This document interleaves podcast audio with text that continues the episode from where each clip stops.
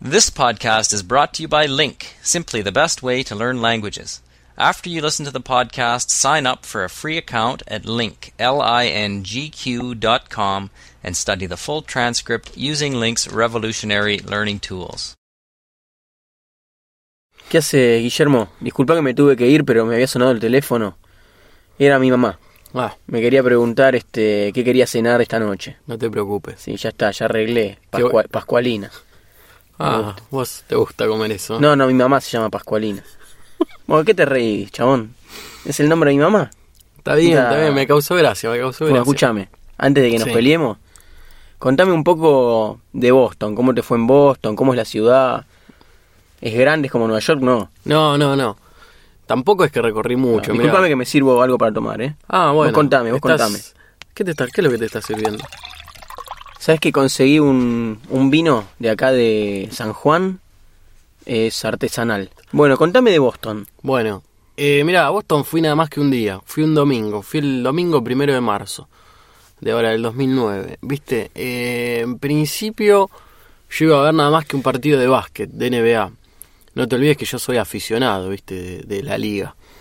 Sí. Y fui a ver el partido de los Boston Celtics contra los Detroit Pistons. Son dos equipos que hoy en día están peleando los primeros puestos de, de la conferencia este de, de la liga, ¿no? De Estados Unidos. Porque ¿qué juegan? ¿Ahí juegan eh, por territorio? ¿Cómo es la cosa? Claro, el país está dividido en dos conferencias, conferencia este y conferencia oeste. ¿Viste? Y, después vienen las finales. Y después, claro, vienen lo que llaman los playoffs. Pero todavía estamos en, en temporada regular, es decir, todos juegan contra todos para sumar puntos, ¿no? Y bueno, yo ya había sacado las entradas para este partido desde acá, desde Buenos Aires. Las había comprado por internet. Así que ese domingo primero yo me levanté en, en Nueva York, me fui a la, a la terminal de, de buses, de colectivos, y me tomé el colectivo a Boston. Tardó aproximadamente cuatro horas y nevaba mucho ese día. Ah, no es tan lejos, digamos, no es tan lejos. No, no es tan lejos, no es tan lejos. Eh, Boston es una ciudad muy pintoresca, al menos por lo que yo pude ver. Pero no me fue fácil, ¿viste? Porque yo no conocía la ciudad, no conocía dónde quedaba el estadio. Entonces, lo que me pasó fue que yo llegué a la terminal de ómnibus y no, no tenía ni idea dónde, dónde quedaba el estadio este de, de NBA. Claro. ¿Solo fuiste con tu Fui hermano? solo, fui solo. Y, y bueno, nada, me, me meto en una boca de subte y ahí veo que los subtes eh, tenían cada ramal unas ramificaciones increíbles, es decir, había en total como 10 líneas de subte. Eh, y yo me quedé como bastante Te, te confundiste. anonadado, sí, sí, acostumbrado a que No acá en Buenos Aires... plano. No, no tenía, no tenía ni plano. Acostumbrado que en Buenos Aires tenemos cuatro líneas de subte y se acabó. Acá había un montón. Yo no sabía eh, cómo llegar al lugar, entonces empecé a preguntar. Dado que yo manejo, básicamente me defiendo, digamos, con el idioma inglés. Pude hablar con personas de allá para preguntarle dónde quedaba el estadio. Y bueno, de una manera u otra terminé llegando pasé un momento medio medio de, de miedo se podría decir ¿Por Por- el tema de las combinaciones? sí porque me encontré con unos con unos sujetos medios extraños que que querían plata entonces me ofrecieron ayudarme y llevarme hasta ahí a cambio de dinero y yo no tenía cambio para comprar los los boletos de subte entonces eh, ellos me ayudaron a pedir cambio en un local y se terminaron quedando con mi plata y yo medio que me puse a discutir. En fin, fue una situación un poco tensa y yo estaba bastante ajustado con los tiempos. Mi, el partido empezaba a la una de la tarde y, y ya eran más o menos once y media de la mañana y yo no sabía bien dónde estaba. Estaba en una discusión con estas personas. Entonces, ¿Pero cómo fue? A ver, pero eh, no entendí mucho. y bueno, yo pregunté a una persona eh, dónde que, si sabía dónde quedaba el estadio de, de Boston Celtics y esa persona no sabía y justo le preguntó a unos muchachos que estaban ahí en la estación. A unos eh, muchachos medio malvivientes, Medio digamos. marginales. Sí, sí, sí. Y ellos aprovecharon la situación, claro, al ver a un turista perdido, dijeron, eh, nosotros te acompañamos, eh, vení por acá, y bueno, al principio me inspiraron cierta confianza, pero después la situación se puso un poco tensa cuando me dijeron que, estaban armados, eh, me mostraron algunas cicatrices que tenían en su cuerpo, en fin, creo que me quisieron asustar, ¿viste? Se aprovecharon un poco de la situación y tuve que, que lidiar con ellos para que no me saquen el total de mi dinero. Pero bueno, de alguna manera se pudo llegar a un acuerdo, yo les, les di algo de dinero y ellos me orientaron y me acompañaron hasta el lugar. Más o menos fui piloteando la situación, ¿viste? Y llegué al estadio, llegué justo a la hora que empezaba el partido y ahí tuve otro otro percance, otro problemita que fue que no podía entrar con mochila al estadio. Y no tenías na- eh, ningún lugar donde dejar. No, no, no, la mochila me dijeron que la podía dejar en la ciudad y empe- en la ciudad. Claro, en, la- en un lo- en un local que guardaba mochilas en la Ah, ciudad, que quedaba a varias cuadras del estadio. Entonces empecé a caminar solo bajo la nieve, buscando una calle, buscando una calle en donde se encontraba el bar, donde podía yo dejar mi ¿Y mochila. ¿El partido ya estaba por empezar o qué? Sí, sí, estaba por empezar. Pero en fin, viste una situación media tensa. Eh, en Boston no es como en Nueva York, que hay latinos o, o hay gente de todas las ciudades, sino que Boston tiene su gente y se terminó. Entonces, eh, sí o sí, digo, me tenía que manejar en inglés, tenía que llegar al partido horario, tenía que dejar la mochila. Estuve, digamos, momentos previos al partido, en una situación un poco donde yo sentía alguna, alguna presión, ¿viste? De decir, ¿qué hago con, con todo esto?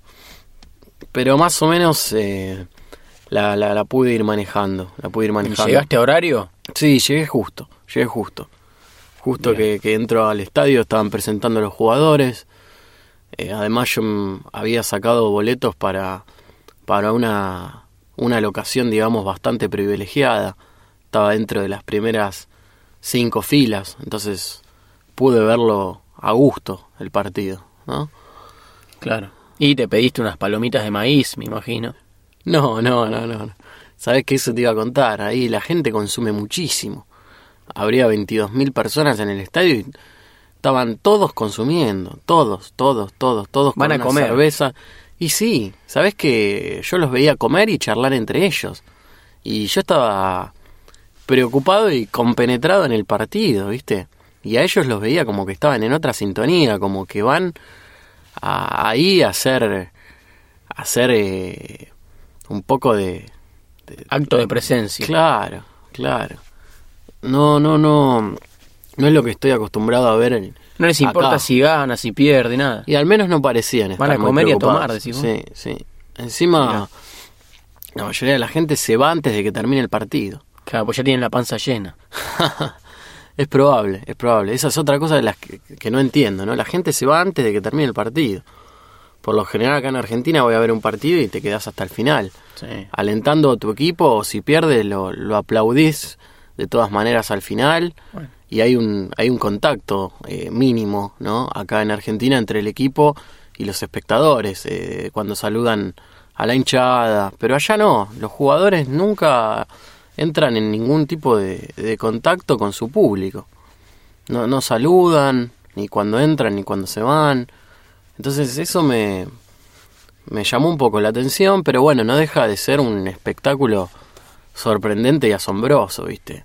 Siempre estás entretenido porque cada vez que el partido se interrumpe, entran a la cancha eh, bailarinas eh, o chicos que chiquititos que empiezan a, jugar al básquet ahí mismo. Entonces, eh, no dejas de, de ver un, un gran espectáculo, ¿viste? En ningún momento te aburrís y hay una gran producción detrás. No es solo el partido de básquet, sino que hay una gran producción detrás. Es todo un show. Es todo un show, hay mucha gente trabajando, eh, te sentís cuidado porque hay policías, porque hay ayudantes, porque hay acomodadores de asientos y por lo general esa gente tiene muy buena, muy buena onda, muy buena predisposición y te hacen sentir cómodo, ¿viste? Así que vi un lindo show, vi un lindo show. La gente muy, muy ubicada, ¿viste? Muy respetuosa. En ningún momento ningún grito fuera de lugar, ninguna palabra fuera de lugar. Ah, mira, no insultan como acá No, en no, no, no insultan, no insultan, no insultan. y no hay separación entre lo que es la cancha y los y el público, digamos, como Claro. pasa acá en Argentina que hay un alambrado, no, allá no, porque es, es impensado de que alguien pueda saltar a la cancha a generar cual- cualquier tipo Claro. de disturbio, ¿viste? La gente muy ubicada, muy respetuosa. Eso me llamó la atención, pero era de esperar. Era de esperar, yo ya lo venía viendo por televisión, ¿viste? Así que bueno, después del partido me fui al downtown de Boston, que quedaba aproximadamente a... ¿El partido fue de noche o de El día? partido fue a la una de la tarde. Ah, Eh, o sea que a las tres y media yo ya estaba liberado, pero ¿qué pasa? Como allá es invierno, a eso de las cuatro y media ya estaba anocheciendo, ¿viste? Entonces me apuré a, a recorrer un poco las principales calles, principales avenidas del downtown, que es la zona céntrica de Boston. Y por lo poco que pude ver hay un estilo así como medio europeo, ¿viste? Creo que Boston tiene una influencia así eh, un poco inglesa, por lo que me estuvieron comentando eh, algunos turistas que me pude cruzar ahí. Pero muy pintoresca también la ciudad, más tranquila que Nueva York, ¿no? Más chica. Eh, también había una, una plaza muy muy grande, no me acuerdo en este momento el nombre, que estaba toda nevada. Y bueno, después pude emprender mi regreso en paz. Eh, gracias a Dios a la vuelta me pude ubicar con las con los ramales de, de las líneas de subte y pude emprender mi, mi regreso a Nueva York. Pero fue positiva mi, mi, visita a Boston, pero corta. Duró menos de un día, ¿viste? claro. Claro, y bueno, pero fuiste a ver un partido de la NBA, que era algo que vos eh, siempre tuviste ganas de hacer. Sí, sí, sí, sí, sí. Por suerte, por suerte salió todo bien, ¿viste? Yo tenía miedo sacando las las entradas anticipadas desde acá desde Claro. Argentina vía internet y de que me las den allá en la puerta del estadio. La verdad que estaba un poco asustado.